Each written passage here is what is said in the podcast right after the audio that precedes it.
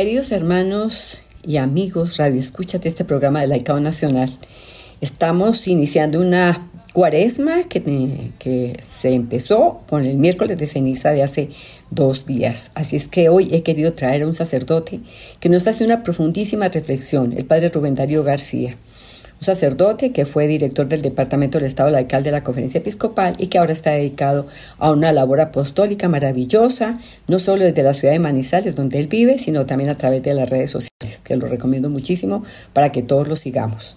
Él trae una reflexión que se titula El deseo profundo de la conversión.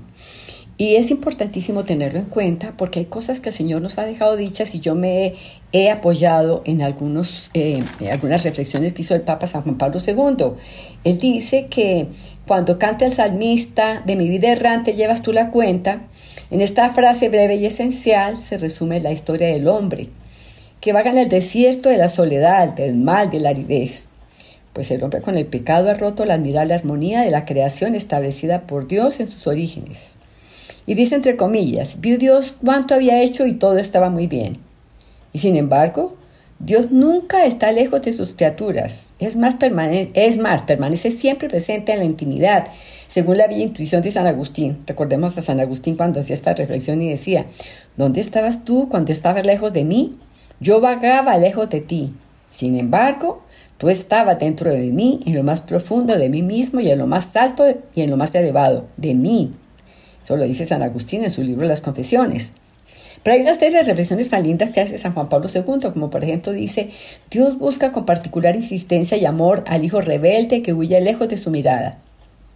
Dios se ha puesto en camino por las sendas tortuosas de los pecadores a través de su Hijo Jesucristo, que precisamente al irrumpir en el escenario de la historia se presentó como el Cordero de Dios que quita los pecados del mundo. Las primeras palabras que pronuncia en público el Señor son estas. Convertíos porque el reino de los cielos está cerca. Aparece así un término importante que Jesús ilustrará repetidamente tanto con sus palabras como con sus actos. Siempre nos dice convertíos, que en griego se dice metanoeite, es decir, emprended una metanoia, un cambio radical de la mente y del corazón. Es necesario dejar a las espaldas el mal y entrar en el reino de justicia, de amor y de verdad que está comenzando.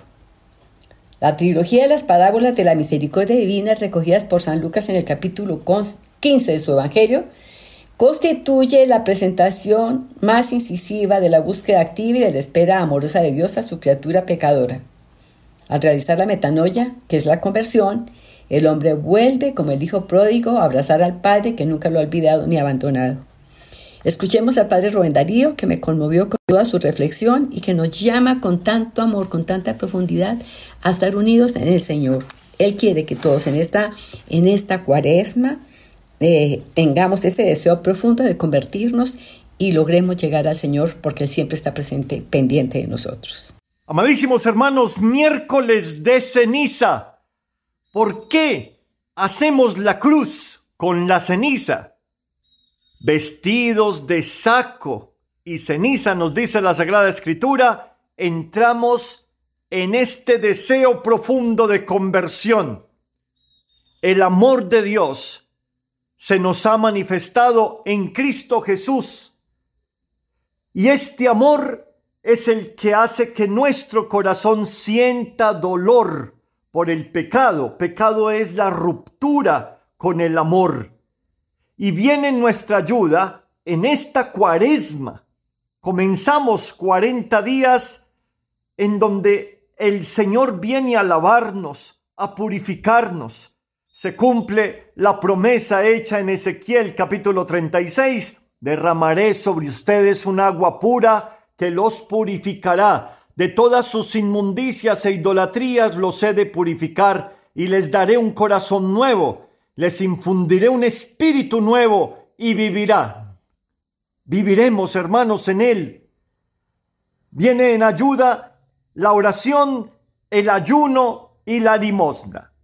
La oración, lo que pide la oración lo alcanza el ayuno, el privarnos voluntariamente de comer para que sintiendo necesidad podamos mirarlo a Él. El ayuno alcanza lo que pide la oración y lo recibe la misericordia, miserere cordis, un corazón que se abaja a la miseria del otro. Así somos misericordiosos porque el Padre nos ha dado la misericordia en Él, en Cristo Jesús, brazos abiertos para abrazarnos, nunca para castigarnos, y los pies clavados para esperar nuestra conversión, volver a Él. Si vuelven a mí de todo corazón, yo me volveré a cada uno de ustedes y aplastaré todos sus enemigos, los volveré nada, porque tú, tú me prefieres a mí, yo estaré contigo en la tribulación, te defenderé, sanaré tu corazón destrozado y vendaré toda, toda herida, todas tus heridas. ¡Cuánta alegría! Esto es lo que significa untarnos la cabeza, mira, la cabeza, para que todas nuestras acciones vengan de Él como fuente y tiendan a Él como a su fin. Conviértete y cree en el Evangelio. San Francisco de Asís es un santo que ha trascendido la historia de la humanidad y que precisamente por ese motivo el Papa Francisco, Jorge Bergoglio, puso su nombre, lo asumió como Papa, porque fue todo lo contrario de la arrogancia, de la soberbia que ahora es tan propia en el ambiente en que se vive muchas veces.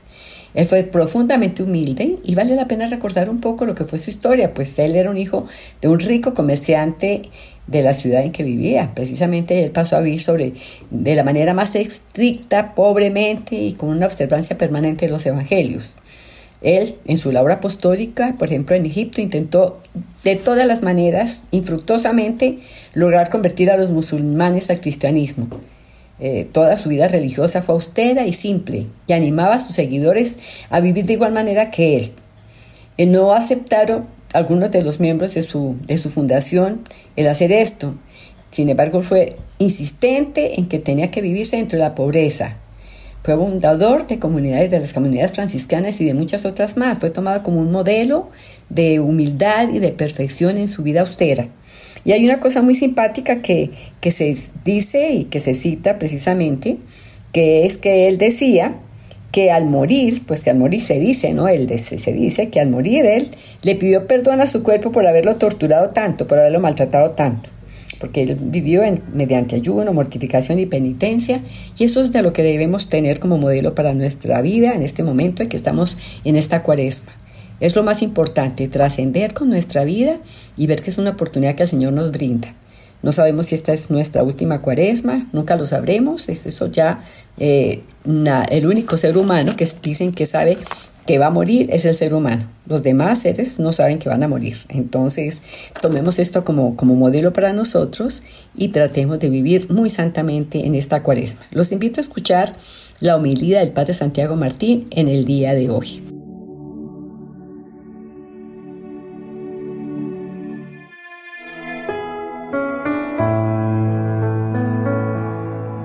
En aquel tiempo los discípulos de Juan se le acercaron a Jesús preguntándole, ¿Por qué nosotros y los fariseos ayunamos a menudo y en cambio tus discípulos no ayunan?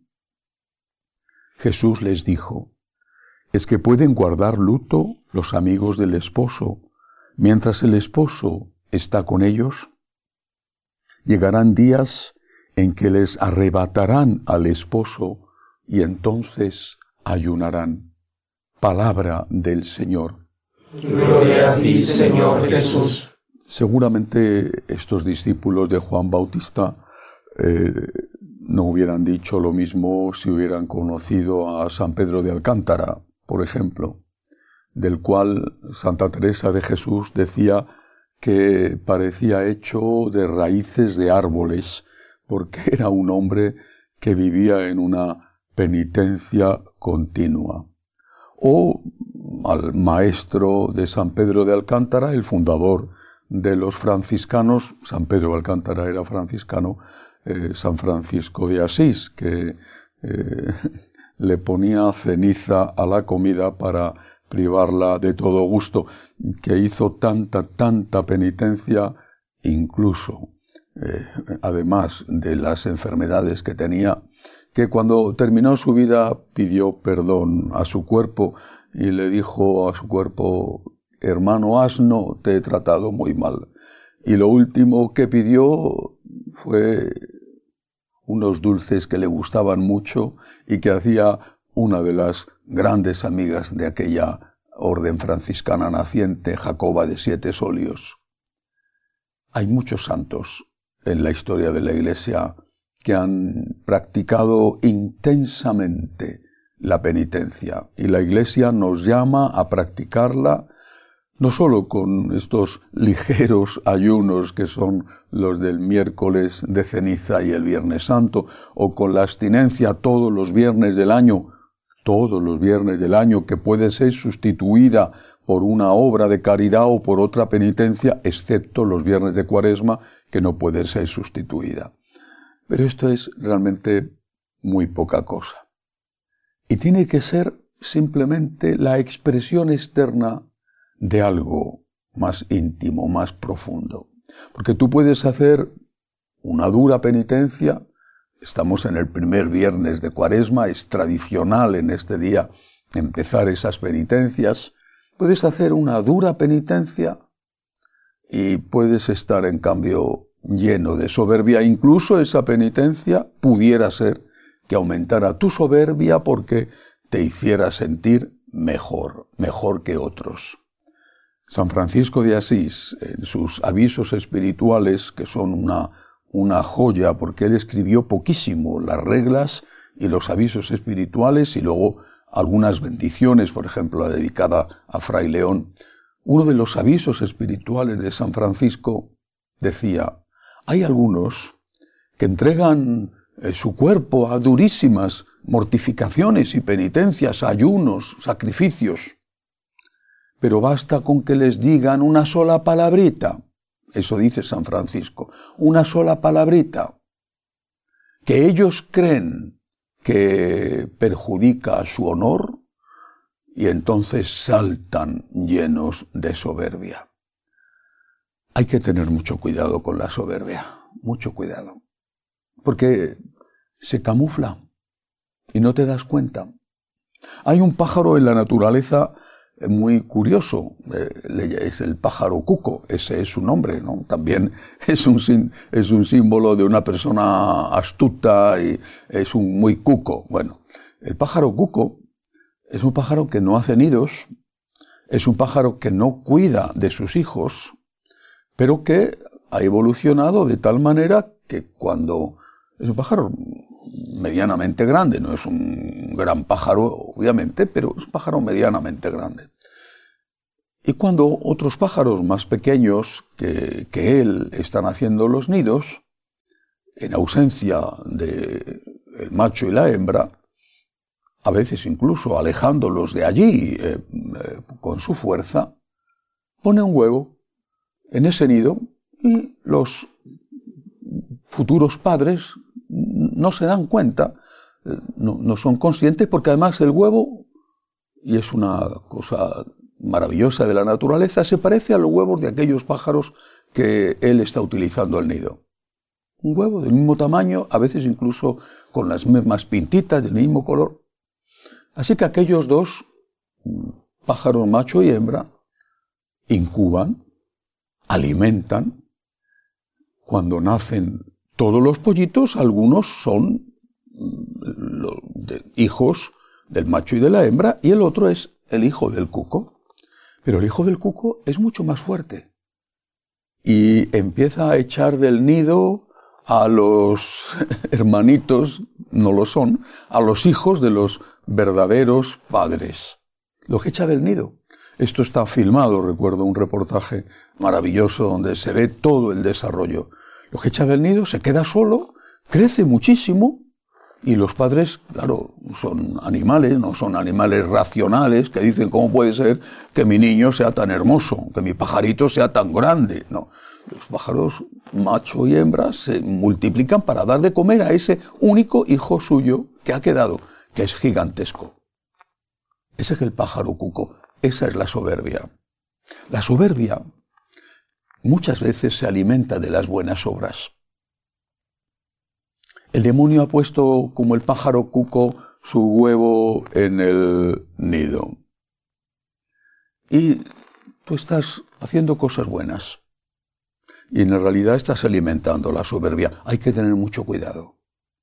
Porque la soberbia se alimenta de las buenas obras en la medida en que te hace creer que eres mejor.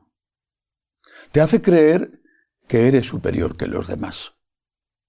Te hace creer que los otros, por lo que sea, no tienen la medida de tu conocimiento del bien y del mal, o de tu práctica del bien y del mal. No son tan generosos como tú, no son tan fieles en su matrimonio, no son tan buenos profesionales, no son... Y tú no te das cuenta. Pero la soberbia sigue creciendo y creciendo, alimentándose de tus buenas obras y se nota en que te sientes superior a los demás.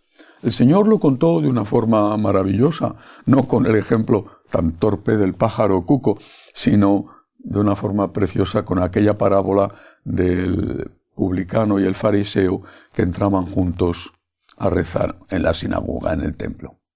Y mientras que el publicano se ponía humildemente de rodillas y pedía perdón, el fariseo estaba de pie y curiosamente daba gracias.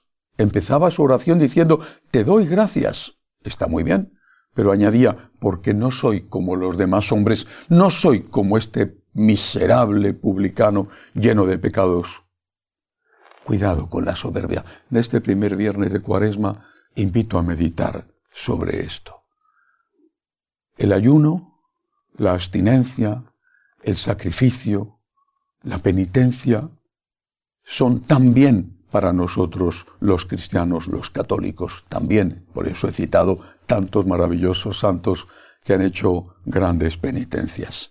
Pero cuidado, porque la penitencia más importante que debemos hacer es la del corazón, es decir, no creernos más que nadie. Y si algo hacemos bien, incluso hacemos mejor que otro, porque claro, hay cosas que no hacemos, por lo menos la inmensa mayoría. Bueno, pero si algo hacemos bien o hacemos mejor que otros, es pura gracia de Dios. Todo es gracia. Sin la gracia de Dios, no podríamos no sólo hacer el bien y evitar el mal, sino incluso no podríamos desear hacer el bien y desear evitar el mal. Que así sea.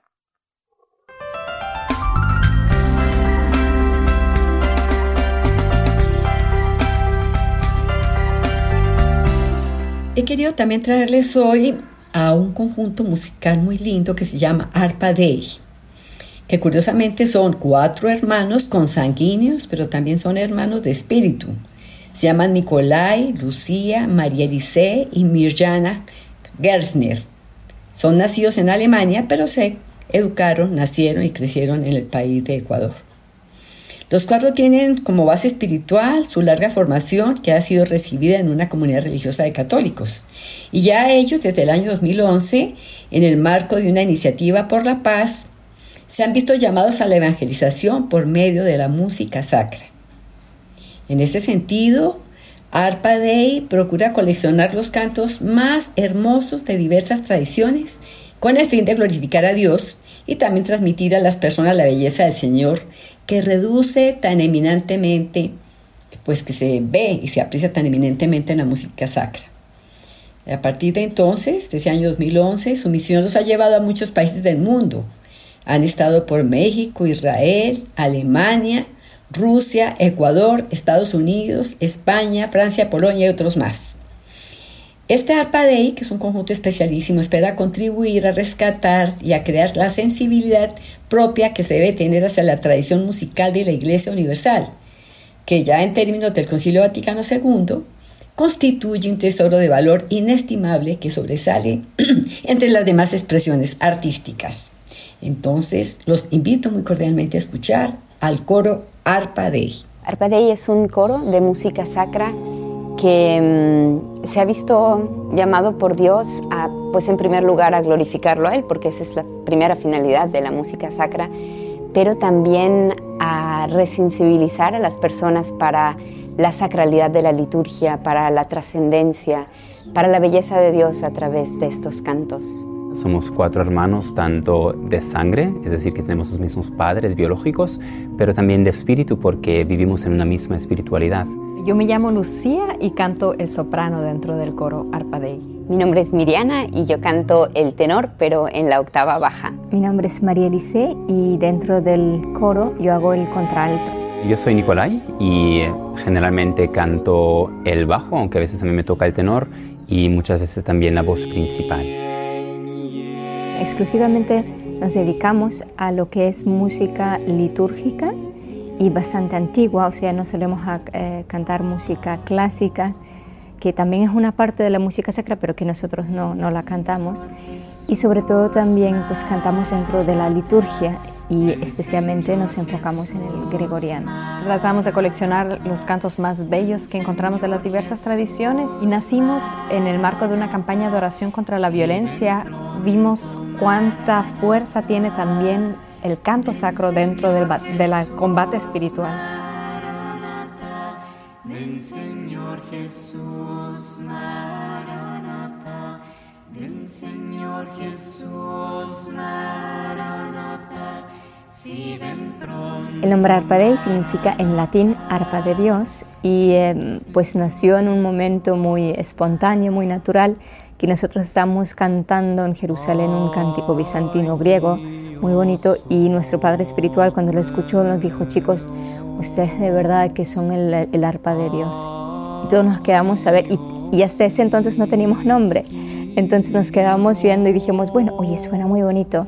Arpa de Dios y ahora cómo se lo dice en latín. Y entonces pues sacamos la traducción y desde ese entonces nos quedamos con este nombre.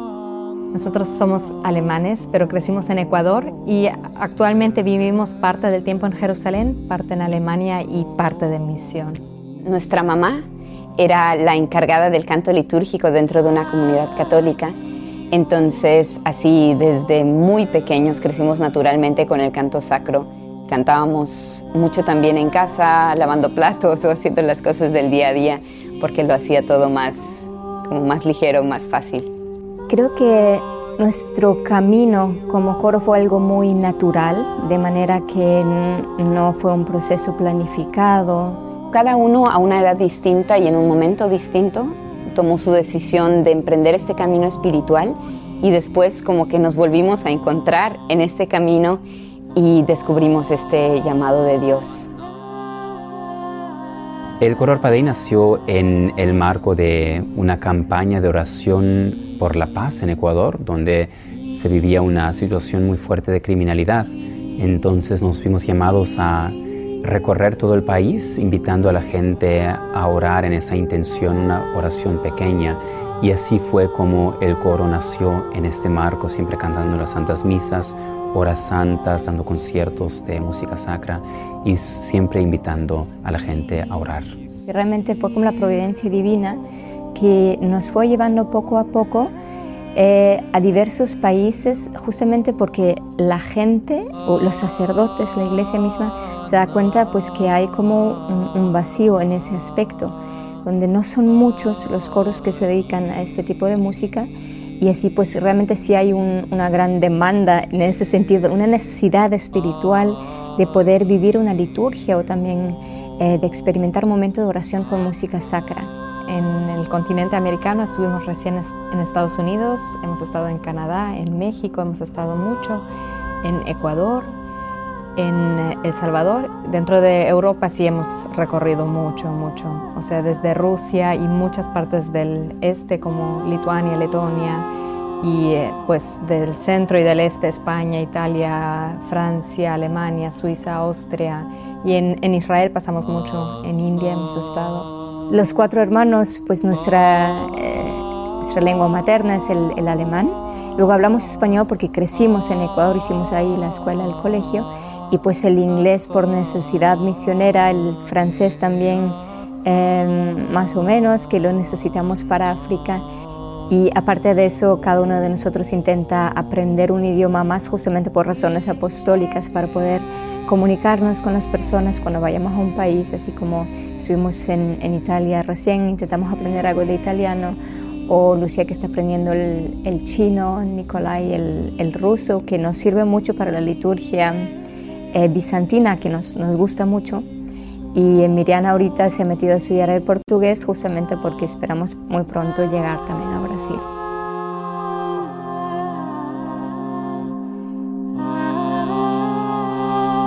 Pienso que es una vocación que el Señor también regala para estos tiempos, entonces eh, pienso que es una manera muy fructífera de que las personas entren en contacto con Dios, con su belleza, con su ternura, su amor por eso eso me motiva en sí el verme llamada por Dios a hacerlo y también el ver las reacciones de las personas, cuánto les ayuda a orar. Para mí lo, lo hermoso de poder cantar en Arpadeis es eh, realmente descubrir que hay caminos a los corazones, que es la música, donde las personas naturalmente pueden abrirse y percibir la trascendencia de Dios con solo escuchar música. En primer lugar, también el hecho de sentirlo como un llamado de Dios, que además pues Él ha puesto en nuestro camino todas las condiciones que nos ayudan a cumplir esto que vemos como una misión y por el otro lado también el poder ver cómo esto realmente llega a los corazones y hemos escuchado testimonios bellísimos de cómo incluso personas que han estado alejadas de Dios a través de, la, de los cantos sacros han tenido un profundo acercamiento hasta el punto pues, de hacerse bautizar e incluso considerar una vocación sacerdotal. Bueno, yo lo veo como un llamado de Dios, entonces eh, como he entregado mi vida al Señor, Em, obviamente quiero hacer aquello que Él ha planeado para mi vida y entonces más, más aún Él ha puesto ya en mí ese, digamos, ese amor por la música sacra ya desde la infancia, siempre cantábamos mucho y entonces em, veo que realmente es aquello que a lo que estoy llamado a servir y lo hago con mucha alegría porque también es lo que me, me gusta.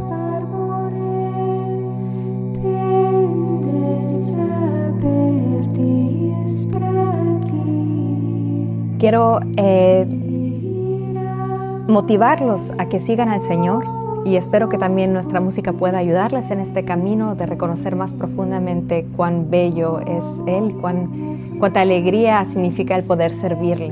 Hay una frase muy hermosa de Santa Hildegarda de Bingen, que es una mística del siglo XI de Alemania, y ella dijo que la música sacra es como el último recuerdo que nos queda del paraíso perdido vemos frecuentemente en las respuestas de las personas a lo que experimentan escuchando esta música, diciendo, estuve en el cielo o escuché a los ángeles, esto me como que tocó las fibras más profundas de mi corazón y entonces vemos que realmente se cumple aquello dijo, que dijo Santa Hildegarda de Bingen, que es como un recuerdo que tenemos en lo más interior del alma de cómo, es, cómo era el paraíso.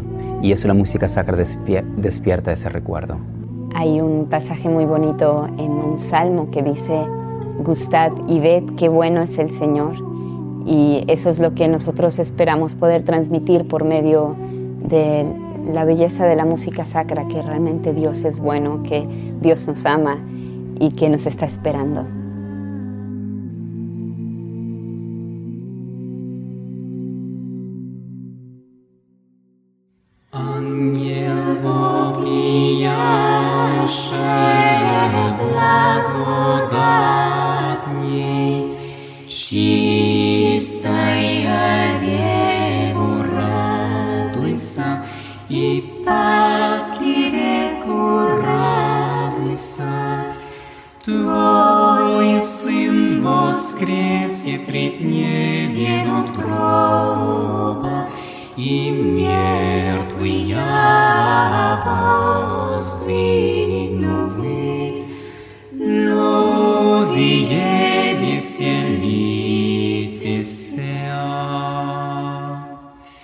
Светися, светися, Новый Иерусалиме,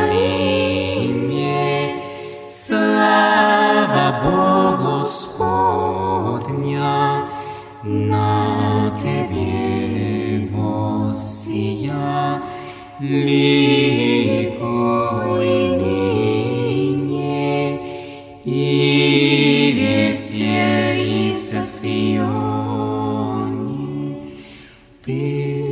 Ty, że czysta ja, krasujся Bogorodice,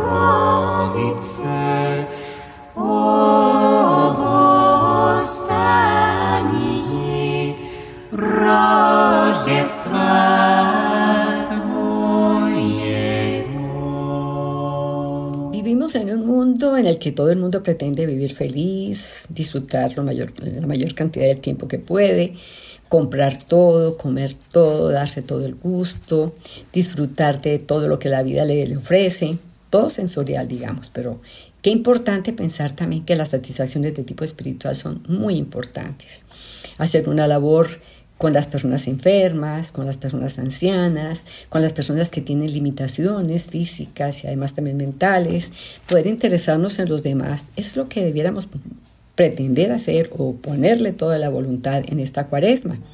El Señor nos va a tomar cuenta realmente de cómo vivimos nuestros talentos, cómo los aplicamos, cómo los multiplicamos y de qué manera enriquecimos el mundo siempre con la presencia del Señor y dándole a las personas a las que ayudamos de alguna manera siempre la, la conciencia de que nosotros podemos dar todo lo que damos porque el Señor nos ha bendecido y nos ha dado la oportunidad de poderlo hacer. Así es que es importante en esta cuaresma sensibilizar a todos.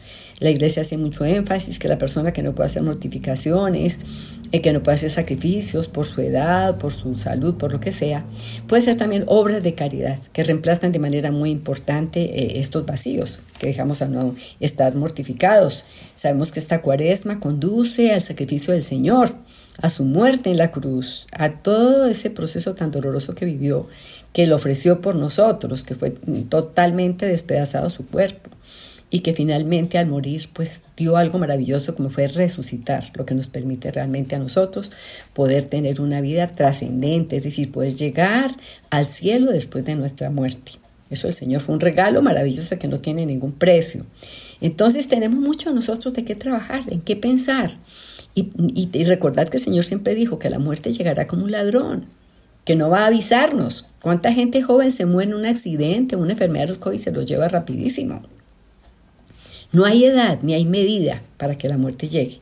Y los que tenemos más edad y somos ya personas mayores, maduras, pues ya sabemos que ese ha sido un regalo del Señor que nos ha permitido vivir, disfrutar con nuestra familia, pero que también el Señor, si nos da la vida prolongada, también se debe a que quiere que hagamos una labor apostólica. No podemos vivir pensando solo en lo que nosotros debemos estar como sacándole, como dice mucha gente, al jugo a la vida, ¿no? Y muchos, yo he escuchado a muchas personas que dicen, bueno, mm, comamos, bebamos, que mañana moriremos. Y entonces eso no es una buena idea, porque el Señor dice, quien pierde su vida, la ganará. Y el que cree que la gana en esta vida, que la pasa chévere, como decimos, sin hacer nada meritorio, pues pobrecitos, porque va a llegar a dar una, una razón al Señor como el que enterró todos sus talentos, no produjo nada. Entonces, esto es como una reflexión, queridos amigos, que yo frecuentemente me hago y que le pido al Señor que me dé claridad, pedirle al Espíritu Santo que nos ilumine, que nos haga ver en qué tenemos que trabajar, qué tenemos que hacer. Estamos en un mundo profundamente convulsionado, en donde hay temas en cantidad para poder trabajar. Hay una falta de conciencia, una falta de formación, una falta de conocimiento, porque realmente cuando se atenta contra la verdad, contra lo establecido por Dios, que es lo más perfecto, pues se debe a que precisamente la gente se contenta con lo que oye y con lo que escucha, pero no profundiza. Y además para aprender y para profundizar tenemos que ir a las fuentes verdaderas, no ir a un abrevadero de agua sucia, agua embarrada, agua contaminada venir a las aguas limpias que el Señor tanto nos las anunció, tanto nos las indicó. Así es que entonces les he querido traer una reflexión de Monseñor eh, eh, Santiago Munilla, Monseñor José Ignacio Munilla, perdón, José Ignacio Munilla, que nos viene a tratar sobre la muerte y la vida eterna. Bien vale la pena que pensemos en esto. Además, quiero también recomendarles un libro muy importante que escribió San, el Papa Benedicto XVI. Ya yo ya lo iba a declarar santo, creo que lo tendrán que declarar tarde que temprano. El Papa Benedicto XVI, que se titula La muerte y la vida eterna. tiene edición en español, así es que por favor léanselo, que ese Papa ha sido maravilloso, lo que aportó a nuestra Iglesia Católica, él fue mano derecha del Papa San Juan Pablo II, él todos los miércoles se reunían y trabajaban en función de todas las verdades de la Iglesia. Así es que escuchemos a Monseñor Munilla. Queridos amigos eh, de Se Buscan Rebeldes, quiero compartir con vosotros unas reflexiones sobre un gran tabú. ¿A qué tabú me refiero? Pues me refiero a la muerte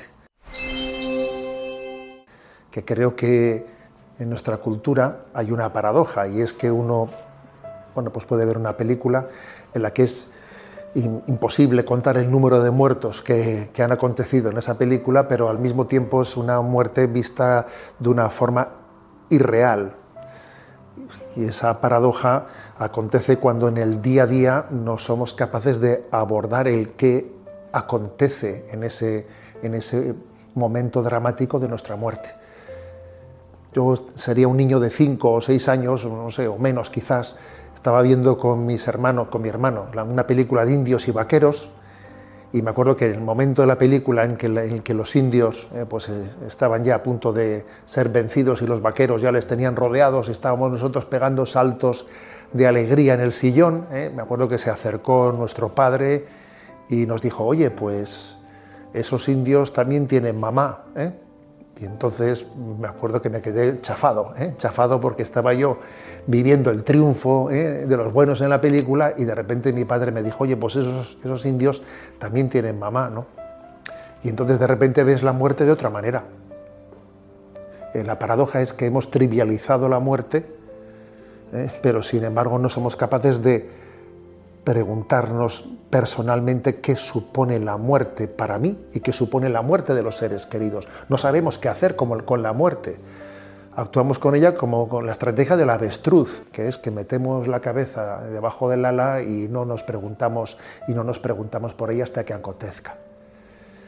Es obvio es que aunque uno tenga más sensibilidad que otro y es posible que nuestra sensibilidad nos pueda condicionar en cómo vivimos el misterio de la muerte, algunos puedan sentir más angustia, otros lo vivan con más tranquilidad, algunos ante la muerte de un ser querido tengan un tipo de reacciones distintas, a veces hay depresiones, a veces hay reacciones un tanto imprevisibles, lo cierto es que es obvio que la muerte produce un gran desgarrón en nosotros.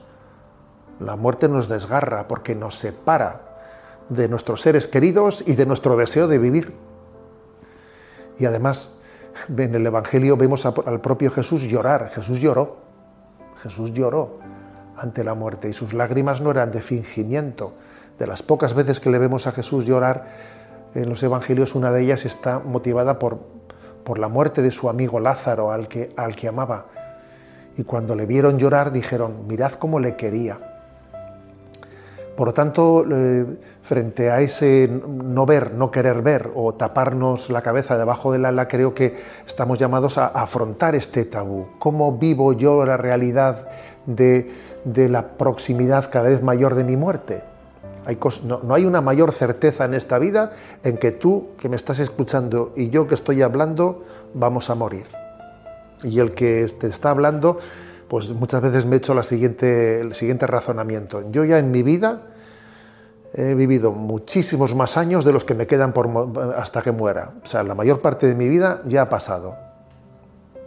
A ver, creo que este razonamiento pues es, es importante hacérselo, ¿no?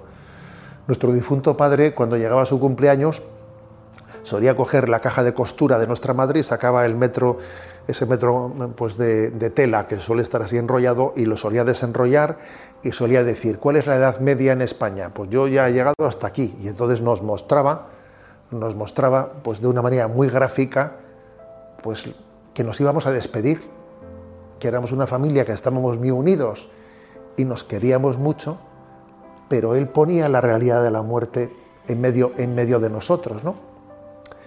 Es más, os voy a compartir algo que, que a mí me, iluminó profundamente ¿no? en mi infancia y en mi adolescencia, y es que, que nuestro padre, después de que rezábamos el rosario en familia, él siempre añadía un Padre Nuestro y decía, para que toda la familia nos juntemos en el cielo. Padre nuestro que estás en el cielo, y todos los días rezábamos un Padre Nuestro con ese fin, Y obviamente eso cambia tu vida, cambia tu vida porque te permite vivir ese drama, eso que es un desgarrón, ¿eh? te, permite vivirlo con una, con una perspectiva, ¿no? con una perspectiva de eternidad. ¿no? El día que yo enterré a mi padre, el día que enterré a mi madre, ¿eh? pues obviamente aquel Padre nuestro que habíamos rezado diariamente estaba presente de una manera muy especial. El Evangelio es luz para nosotros en el camino, el Evangelio es luminoso. Y el Evangelio nos invita a preparar, a esperar nuestra muerte como con la imagen de unas vírgenes con la lámpara encendida, esperando la llegada del esposo. Es impresionante esta imagen. Porque también hay otra imagen en el Evangelio en el que dice, cuidad porque nadie sabe el día ni la hora, como vendrá el ladrón y nadie sabe qué hora entrará, pues mm, vaya dos imágenes tan distintas, ¿no? Una presenta, la muerte tiene algo de ladrón, porque viene a robarte algo que tú amas, que es la vida, pero la muerte es también como un esposo que llega y es un banquete de bodas. Entonces, eh, ¿con qué imagen nos quedamos? Pues obviamente el Evangelio nos quiere decir que esta vida es un noviazgo, es un noviazgo, y que la muerte es un desposorio. La muerte es un desposorio en el que nos unimos plenamente con Dios. Es verdad que la muerte cuando llega nunca la esperamos y tiene algo de ladrón, porque parece que uno diría, pues yo estaría unos años más, yo lo haría, yo hubiese imaginado una muerte distinta y diferente, pero lo cierto es que cuando estemos en Dios, allí poco importará con cuántos años morimos, si marchamos de esta vida en una muerte dramática, en un accidente, morimos en, plácidamente en una cama, eso será anecdótico, lo único importante es que nos hayamos encontrado verdaderamente con Jesús, con nuestro esposo y que estemos eternamente unidos con Él, que nuestra alma esté preparada para ese encuentro definitivo con Dios. El Evangelio pues es, eh, revelador y Jesús ha venido a darnos esperanza, ¿no? a, mostrarnos que la vida eterna es nuestra vocación definitiva. Y por lo tanto, si la vida eterna es nuestra vocación definitiva, nuestra muerte personal, la preparación de nuestra muerte personal y la vivencia de la despedida de nuestros seres queridos tiene que ser hecha, sin duda alguna, bajo, bajo esa expectativa hemos sido creados para, no para una vida transitoria, sino para una vida eterna. Es cierto que no somos inmortales, pero somos eternos. Somos eternos. Y en Él, en Jesucristo, recibimos la, la, promesa y el cumplimiento de esa promesa de la vida eterna. Contribuyamos con nuestras oraciones, nuestra mortificación, dedicación a la oración, todo lo que podamos hacer para que el Señor esté en nuestros corazones y hagamos posible que Él esté con nosotros, bendiga a nuestros países y bendiga al mundo entero, porque necesitamos muchísimo llegar a Él. Que nuestro Señor se conmueva ante tanto sufrimiento y el que vea que nosotros siempre ponemos en sus manos lo que se tenga que suceder en, este país y en el mundo. Sabemos que el Señor cuando permite las cosas, por algo las permite. Y con tantas cosas que están dándose dentro de la descomposición social y moral, ética, política, económica, en todos los órdenes que estamos viviendo, pues bueno, tenemos que entender que el Señor tiene que dejar que nosotros por nuestros propios medios eh, lleguemos a donde tenemos que llegar. Sabemos que Él está pendiente de nosotros y que no nos abandona. Bueno, un abrazo para todos y los invito a escuchar una hermosa canción a la Virgen Santísima. Hasta el próximo programa.